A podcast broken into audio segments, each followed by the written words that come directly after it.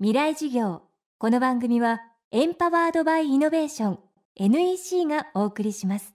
未来授業水曜日チャプター3未来事業。今週も昨年秋全国3都市で開催した公開事業の模様をお届けします。テーマは明日の日本人たちへ日本の転換点未来を作る。大きな転換の時期に来ている日本この転換点の先に若い世代はどんな未来を作っていくのか。各界の地の先達が現役大学生に直接語りかけました。今週は京都下鴨神社直来殿で行われた日本を代表する脚本家劇作家演出家倉本壮さんの講義です。昨年世界遺産に登録された富士山。倉本壮さんはこの富士山を本当の意味での登るとはどういうことなのかを学生たちに問いかけます。3日目のキーワードは海抜ゼロの思想。この中に富士山に登った人いる？あのさ富士山って3776メートルなんだけどさ。はい。それ登った？登りました。5合目まで車で行ってない？あそうですね。5合目まで行ったろ？はい。で5合目って2400メートルなんだよ。はい3776メートル登ったんじゃなくて3776引く2400しか登ってないわけだよな。でうちのね娘の夫婦が去年春に富士山に登ったって威張ってるからお前3776メートル登ったのかっつったら黙っちゃって5合目からだろうって言ったらそうだって言うからダメだっつって。そしたら夏の終わりに1合目から登ってきたと。1合目から5合目まで登ったからつながったと。だけどお前1合目っていうのはすでに1300メートルなんだよ。ね。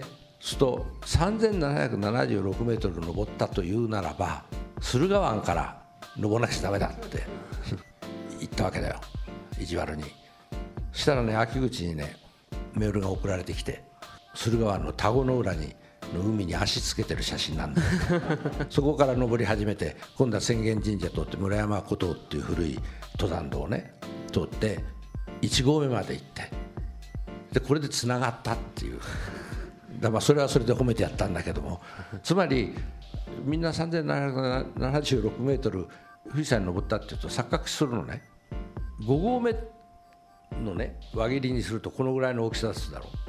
それ、ね、文明が進歩した我々が進歩したってよく言ってることっていうのはこれから6合目まで車が通るようになったとか7合目までエスカレーターが通るようになったとか8合目にヘリコプターが行くようになったとかそれを文明の進歩というんだけれどもその時5合目の断面積よりも6合目の断面積がちっちゃいわけだよね。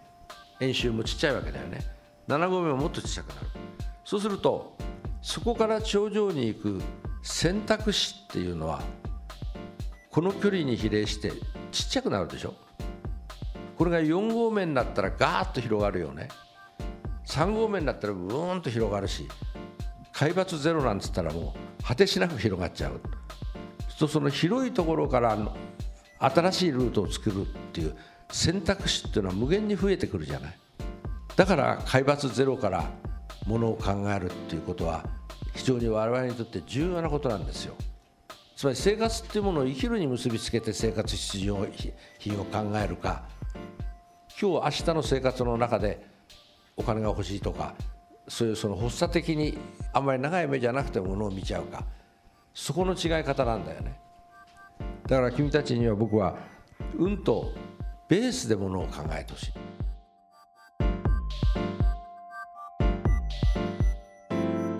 倉本壮さんによる講義の様子は現在完全版ビデオポッドキャストで配信しています。未来事業2013で検索してチェックしてください。またこのサイトではスプツニコさん安藤忠雄さん池上彰さん菅三淳さん長沼武さんの公開事業の様子も見ることができます。未来事業明日も倉本壮さんの講義をお送りします。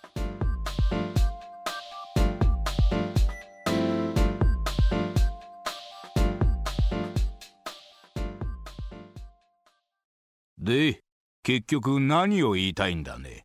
社長プレゼンで固まった。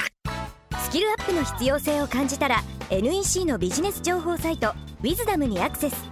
効果的なプレゼンツールのダウンロードから自分に自信をつける方法まで役立つ情報満載「ウィズダムで検索。NEC 未来事業。